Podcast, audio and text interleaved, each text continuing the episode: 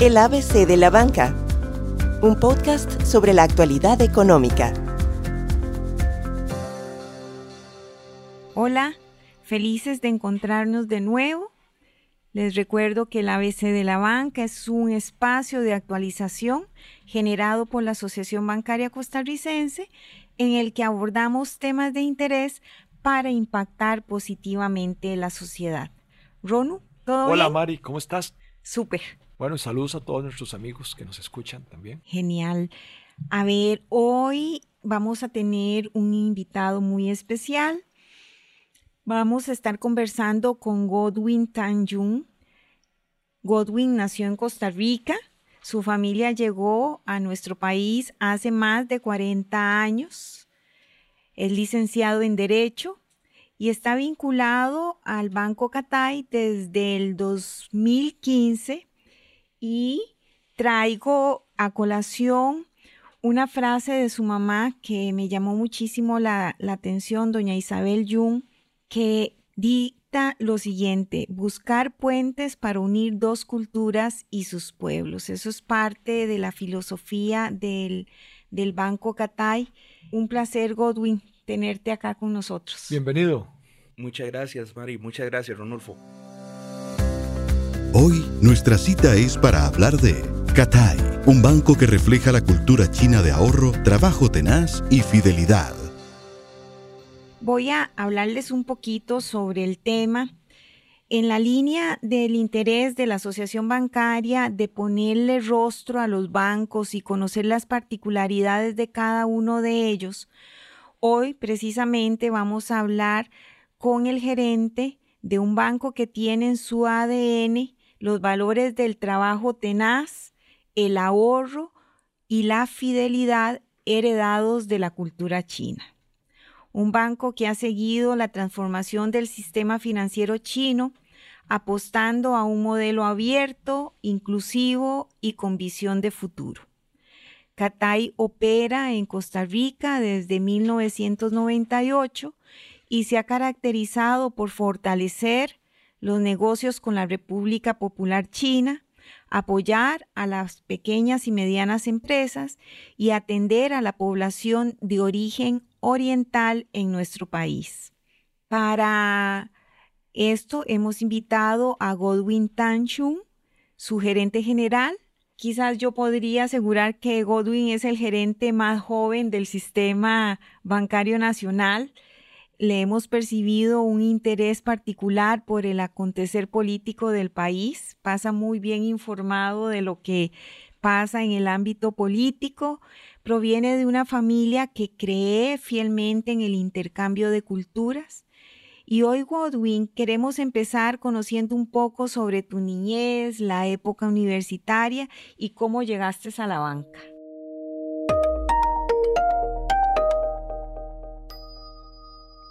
Bueno, yo soy vecino aquí del lado del este.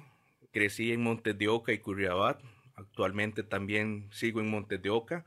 También todos los negocios de mi familia y donde trabajo en Bacocatay también está en Montes de Oca. Entonces puedo decir que soy muy fiel al lado oeste. Eh, bueno, yo empiezo mi escuela y mi colegio en el Colegio Lincoln, me gradúo y estudio Derecho durante ese tiempo realmente de colegio, empiezo a conocer un poco más sobre qué es ser una familia migrante y estar en negocios. Entonces, desde muy tempranas edades, me tocó conocer los negocios de la familia. Tuve la dicha de tener mis primeros negocios en el tiempo de colegio. Ahí fui desde negocios muy pequeños hasta evolucionar a una pequeña cadena de joyerías, marcas de lujo, eh, también estuve en el lado de distribución masiva eh, con un concepto muy nuevo en ese momento que era el Just in Time. Había salido, leído sobre eso y aquí conjunto con Gillette, en eso creo que estaba yo en décimo, empezamos precoz. ese negocio muy precoz. Quién te enseñó quién te incentivó para desde tan joven estar en eh, cerca de de la parte de negocios? De muy joven, yo creo que de escuela, yo acompañaba a mis padres a los negocios. prácticamente en las oficinas de ellos yo tenía, podría decir que tenía una oficina y ahí hacía tareas y era como era una, eh, mis padres fueron muy trabajadores, era como el momento de poderlos ver. Yo estaba todo el día en la escuela y salía a la escuela y si quería ir a verlos, entonces como la casa quedaba cerca de la oficina, de, podía ir a los diferentes negocios y ahí empecé a conocer cómo se manejaban los diferentes negocios. Creciste en el... correcto. En y con los negocios. Correcto. Entonces ya desde tempranas edades ya digamos que una contabilidad ya tenía una idea de cómo funcionaba. Eh, mi mamá tenía agencias de viajes, un ejemplo. Yo ya para, me acuerdo en temporadas altas, de los tiquetes eran manuales. Entonces mi mamá me ponía ayudarla a hacer tiquetes. Eso era, podía estar en quinto, sexto grados. Entendía muy bien cómo funcionaba toda la industria de eh, turismo, un ejemplo, porque prácticamente, en, como les decía, en temporadas altas, de, pasaba mucho tiempo metido dentro del aeropuerto. Entonces entendía los diferentes negocios y tuve la dicha de que a mí me dejaron explorar las diferentes ramas. Eh, desde pequeño siempre me apasionaron los relojes y bueno, ahí fue creciendo y llegó un momento donde tenía representado varias marcas de lujo y distribuía también accesorios de lujo, eso que podía tener yo 15, 15 años por ahí. Y eso fue eh, que mis padres me dejaron ir a experimentar y a probar. Claro. Ahora, no, no, y a no. fracasar también. Bueno, y también es parte del aprendizaje. ¿Y no estudiaste administración de negocios? ¿Estudiaste derecho? No, mi pasión siempre fue mucho el derecho internacional. Ajá. Realmente yo entro a derecho no por ser abogado local, sino uno de mis sueños era estar en Naciones Unidas. Claro. Y yo empecé en Naciones Unidas como el asistente del presidente relator del protocolo facultativo de la Convención de las Naciones Unidas contra la tortura y otros tratos o penas crueles, inhumanos o degradantes en el Palacio de Naciones en Ginebra. Ah, genial. Tremendo nombre. Es un nombre muy tremendo. Fue un protocolo que duró 20, 30 años. Eh, estaba, mi mentor ahí fue, que en paz descanse, don Carlos Vargas Pizarro. Tuvo una eminencia en Derecho Internacional. Antes de eso estaba en la Fundación Costa Rica para el Desarrollo Sostenible, trabajando proyectos con el SICA. Eso fue durante mi época universitaria. Pero después de Ginebra, realmente eso me hizo cambiar el parecer. ¿Por qué? Porque entré tal vez, era un joven con muchas ganas de comerse el mundo y salvar el mundo, pero entraste al órgano más burocrático que había, que era Naciones Unidas y allá en Ginebra. Sí, claro, y viste la lentitud. Correcto. La burocracia, sí. Un protocolo donde duró 20, 30 años para ser aprobado. Entonces eh, era muy bonito porque al principio yo era un joven de 18 años sentado ahí en la mesa directiva arriba con los demás, todos en saco y corbata en el Palacio de Naciones, toda la historia, pero vi que no era lo mío, porque realmente no hacía ningún cambio. Claro. Acabó con tu romanticismo. Correcto. Seguí, terminé derecho. Es más, mm, yo me incorporé al colegio muchos años después porque no era lo mío. Yo entré por realmente por derecho internacional y bueno, salí un poco defraudado, pero fue por esa misma experiencia de entrar al centro de la burocracia. Aprendí un montón, entendí muy bien cómo funcionan las relaciones entre países, que muchas veces eh, cuesta un poco entender el contexto, pero eso fue, digamos que, mi salida, pongámoslo así, de derecho. Ahí seguí con negocios y otra vez como que vino el gusanito de volver a ver el mundo, que eso fue una ventaja que en mi casa desde muy pequeños nos mandaron a viajar. Claro, era parte del, del negocio de tu mamá, los Correcto. viajes. ¿verdad? Correcto. ¿Qué está pasando en el resto del mundo? Entonces eh, ya era como momento de sacar una maestría. ¿En qué saco una maestría? Bueno, voy a sacar un MBA para poder mejorar un poco los negocios y entender un poco más. Pero volví a ver las aplicaciones y todas eran universidades americanas y como tenía tanta cercanía con Estados Unidos es, ¿qué más voy a aprender de otra cultura o qué más Sí. puedo entender? decidí aventurarme y sacar una maestría en China. Entonces, eh, por ahí en los principios de los 2000, aplico a Peking University y me aceptan. Me voy para China, aunque sea chino y hablo chino, yo no entiendo tan bien el chino como para sobrevivir ahí. Para mí fue una experiencia totalmente nueva. Y hay que acordarse que todavía en, en los años 2000 no teníamos relaciones, China todavía era un tema muy nuevo. Claro. Yo llegué ahí y vi otra cosa. Entendí otra cosa. Era un programa muy interesante porque era de Peking University con las universidades jesuitas, que era Boston College, Fordham, las Loyolas. Eh, tenía convenios con West Point, con ESADE. Y era muy enriquecedor porque traían tantos profesores del resto del mundo y estábamos en un lugar que estaba cambiando muy rápidamente. Entonces, logré entender muy bien cómo ver un mercado desde otra perspectiva.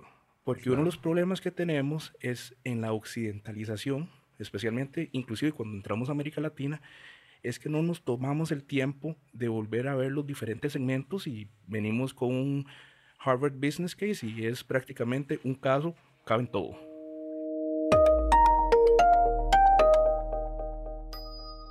En China aprendimos cómo ir a tropicalizar y cómo entender los diferentes mercados y las necesidades que tenía en ese momento, que era un crecimiento muy rápido, tal vez en ese momento se veía un poco desordenado, pero uno llegó a ver qué era la necesidad que había que construir para poder ser exitoso. Y terminé mi maestría. Em, lo interesante fue que las primeras cinco ofertas de trabajo eran bancos. Y yo me quedé viendo. Yo no soy banquero, yo no me voy a meter en este negocio. Y no, no, no los acepté. Llegó una muy interesante que era con un supermercado. En ese momento era como el octavo retailer más grande de todo China y me tocó el puesto de gerente de mercadeo. Eh, me quedé ahí. Unos meses después eh, me ascendieron a director de planificación de todo el grupo y tuve ahí una oportunidad muy linda de conocer realmente cómo es trabajar en países en vías de desarrollo.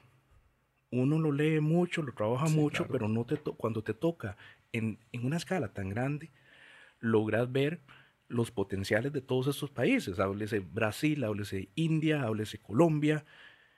Y el MBA me sirvió mucho en ese momento y me ayudó a adaptarme a la tropicalización, que hablamos mucho de eso, pero muchas veces no se logra. ¿Y qué tanto lograste adaptarte a la cultura china que, que, que, en algo conocías, pero ahí la conociste en su plenitud? Eh, realmente, como vivía en Beijing, era una ciudad muy internacional. Entonces, eh, realmente eso fue fácil. Lo que me fue un poco más, eh, no diría que complicado, sino que más bien enriquecedor fue poder lograr conocer todas las provincias de China y más o menos como 300 ciudades como director de planificación, porque parte de mi trabajo era entender para dónde nos íbamos a desarrollar. Un ejemplo, eh, ahí me tocó una, una, decisión muy bonita, es prácticamente era por ahí del 2005, eh, no sé si se acuerdan de un retailer que se llama Kmart, uh -huh, que ya sí, claro. en Estados Unidos. Uh -huh. Yo tuve la oportunidad de ir a ver si hacíamos una adquisición. Eh, el reporte final que traje de vuelta era no. Uh -huh. eh, en ese momento, como te digo, China era un mercado todavía que no había explotado todo su potencial y de, muchos de mis colegas se me quedan viendo. Tenemos la plata, tenemos la oportunidad de expandir a Estados Unidos, ¿por qué no lo hacemos?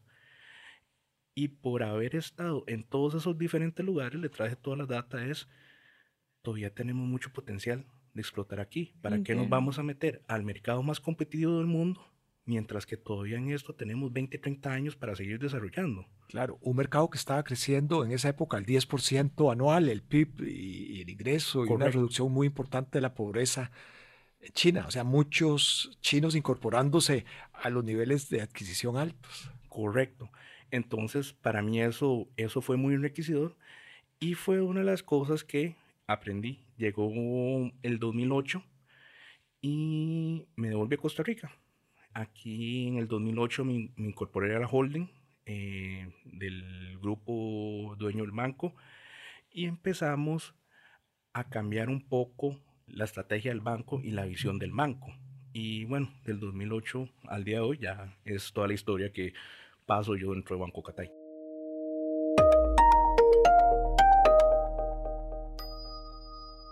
Y para conocer un poquito el Banco Catay, que nuestros oyentes conozcan eh, cuáles son las características fundamentales, eh, cuál es la, orientación del Banco Catay en el mercado financiero.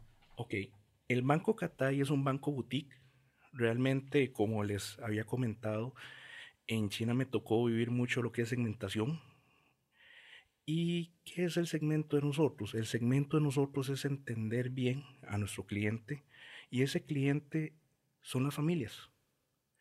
Es crear esa relación con las familias eh, dentro de la ideología del Confucio, no para confundir, ¿verdad? Dicho sino hay muchas virtudes que es como lo que es la relación, lo que es la lealtad, y eso es parte de lo que hacemos en Banco Catay, realmente crear una relación con nuestros clientes. El Banco Catay sí tiene muchas virtudes de las eh, virtudes chinas. Un ejemplo es el ahorro eh, y se caracteriza también con nuestros clientes. Prácticamente 60-70% eh, de nuestra captación es de certificados de depósitos a plazo y te puedo decir con un número bastante alto, un 70% puede ser captaciones de más de un año y realmente yo tengo CDP de 5 a 10 años, cosa que no, no existe en el mercado nacional. Correcto. Mayormente... a largo eh, plazo no existe en este país. Y, y mayormente eh, eh, los clientes son orientales. Tenemos de los dos, como te decía, somos un banco de familias. Tenemos muchas características chinas, pero realmente yo puedo decir que somos un banco de las familias de emprendedurismo y también somos un banco de minorías.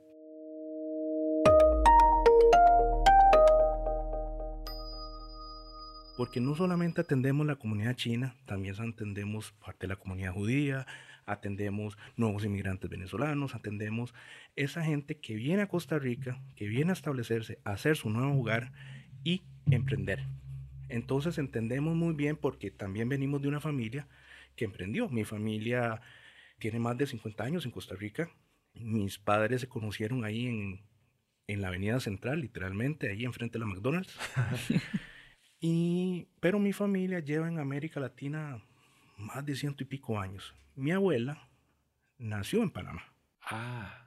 Entonces tenemos un conocimiento y sabemos qué es ser inmigrante, sabemos qué es lo, lo difícil de empezar y nosotros como banco llegamos a tenderle una mano a todos estos inmigrantes, sean chinos, sean eh, venezolanos, sean judíos, y todas esas comunidades han sido muy leales con nosotros.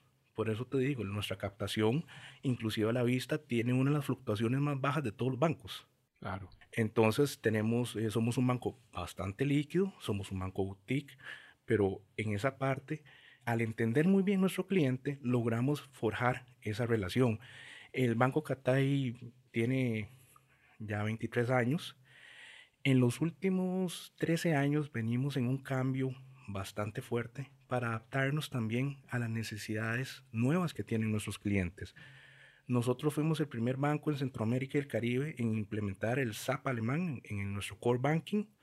Seguimos con todos esos juguetitos. Por lo usual, un banco de nuestro tamaño no se aventura o no somos o no, no invierten tanto en tecnología. Pero para nosotros eso es muy importante porque hay una realidad. Algo que aprendí yo en mis trabajos anteriores es que si uno no invierte, uno se queda atrás. claro. Entonces, digamos que aquí es donde está la filosofía. Viene la rentabilidad primero o viene la inversión primero. Y eso es parte de la familia en el emprendedurismo. Que uno, yo tengo un ejemplo. Mis clientes eh, la mayoría, el 60-70% de sus presupuestos es para pagar el banco. ¿Por qué? Para poder salir más rápido de su inversión y poder seguir invirtiendo. Y eso es una característica que yo creo que los dos compartimos, porque nosotros invertimos bastante en hacia el futuro para no quedarnos atrás, igual nuestros clientes.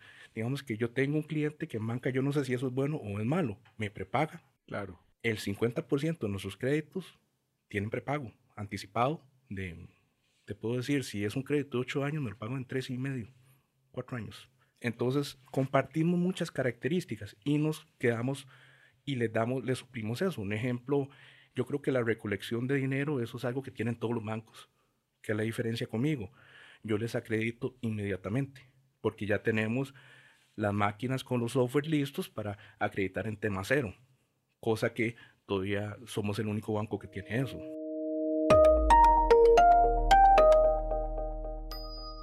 Y en la parte de comercio internacional, ¿qué, qué tanta participación tienen, en especial en los negocios con, con, China?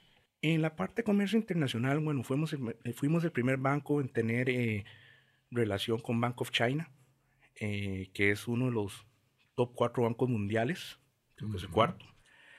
Y con China no solamente sabemos hacer la carta de crédito, sino que entendemos el idioma y sabemos cerrar el negocio, que es lo más importante.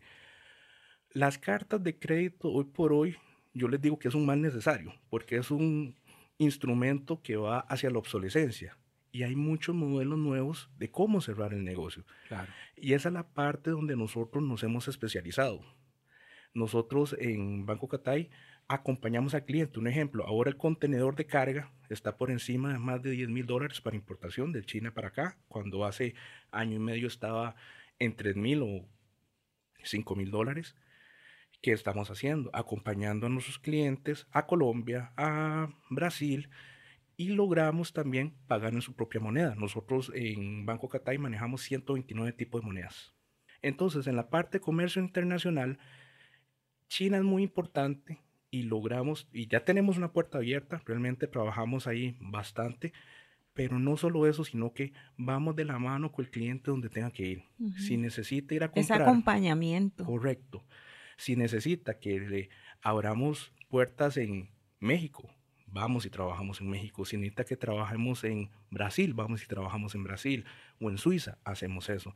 Entonces, como les decía, nosotros creamos una relación y no un negocio. Porque para nosotros el cliente es de largo plazo. Y como Banco Catay hemos crecido conjunto con ellos. Un ejemplo, de que yo entré a Banco Catay al día de hoy, prácticamente hemos crecido mil por ciento en la parte de cartera de crédito. Y eso se debe a la fidelidad que tiene el cliente con nosotros y la reacción que nosotros tenemos con el cliente. Les damos un servicio personalizado. ¿Cómo le ha ido a tus clientes ahora en la pandemia? Porque los bancos han sido golpeados porque sus clientes a su vez han sido golpeados. Bueno, durante la pandemia yo creo que todo el mundo ha sufrido de alguna manera u otra, unos más, otros menos, pero yo creo que nuestro cliente ha sido muy resiliente. ¿Por qué? Por la cultura del ahorro. Más bien en este momento hemos tenido más oportunidades. Un ejemplo, eh, durante la pandemia, más bien durante este efecto y este año, hemos estado creciendo en, en cartera. Y no es por adecuación, sino que es por crecimiento real y es porque nuestros clientes están invirtiendo. Ven la oportunidad de que hay oportunidades, porque ya en este momento lo que es la pandemia, sí, es, es algo que tenemos que vivir con eso, se cambian los, paradigmas de trabajo, pero hay oportunidades de seguir creciendo. Y eso es lo que hemos, estamos, estamos haciendo con nuestros clientes. Fenomenal, porque es, ha, sido, ha sido duro y precisamente clientes que tengan buen nivel de ahorro, que no estén tan apalancados, no estén tan endeudados, pueden resistir mejor los, los embates de, de los golpes que nos pueden venir.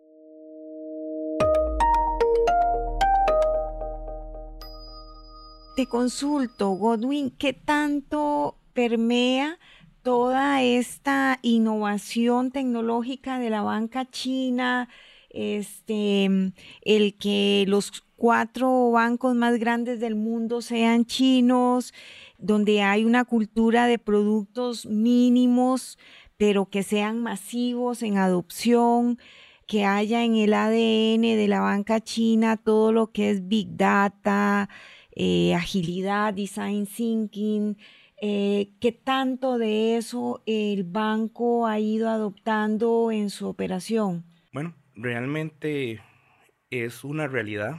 Eh, de acuerdo a The Banker, 25.6% de los activos del mundo, que son 150 trillones de dólares, están dentro de los bancos chinos y si lo comparamos contra Estados Unidos es un 13.5, prácticamente es el doble.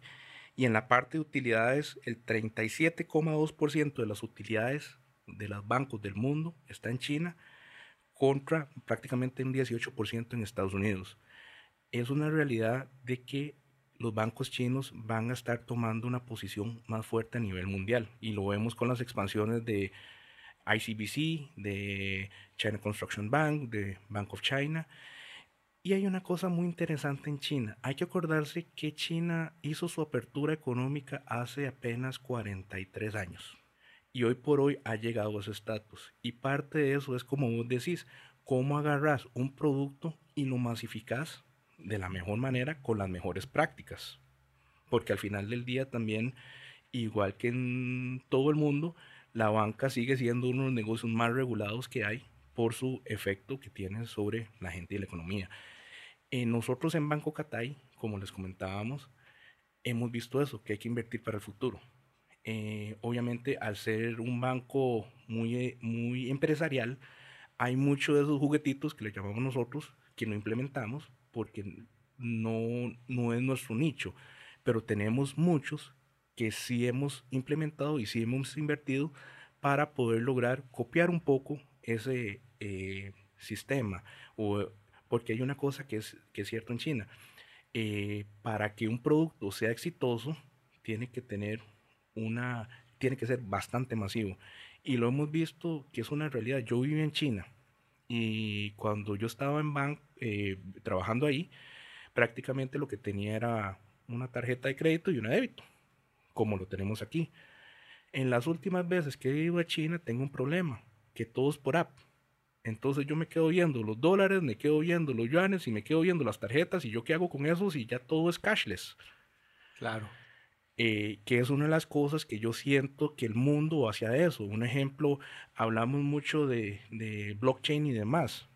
Ya eso es una realidad en China ya viene el yuan digital, ya vienen muchas cosas. Entonces yo sí creo que hay muchas cosas que podemos aprender para poder llegar a una sociedad mucho más eh, cómoda, sencilla. Un ejemplo, como eso que les decía, de con un solo teléfono puedes hacer todas esas transacciones. Ni siquiera con el Apple Pay en Estados Unidos.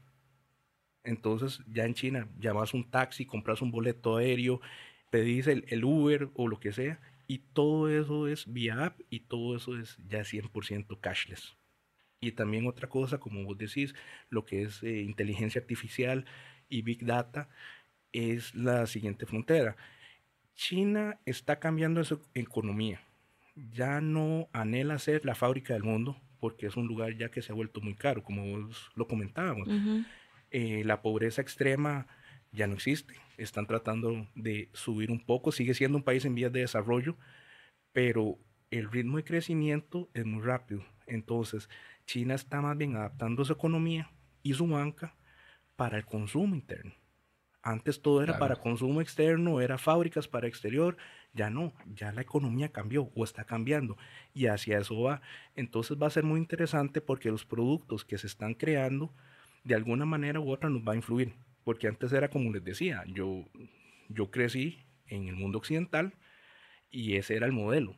Pero ya China está sacando su propio modelo que muchas de esas cosas le sirve también al mundo occidental. Entonces yo creo que ese puente es importante lograr compartir las mejores cosas de los dos mundos. Claro, es la, la, la gran diversidad que puede existir dentro de la globalización. Globalización no es uniformidad, más bien es diversidad.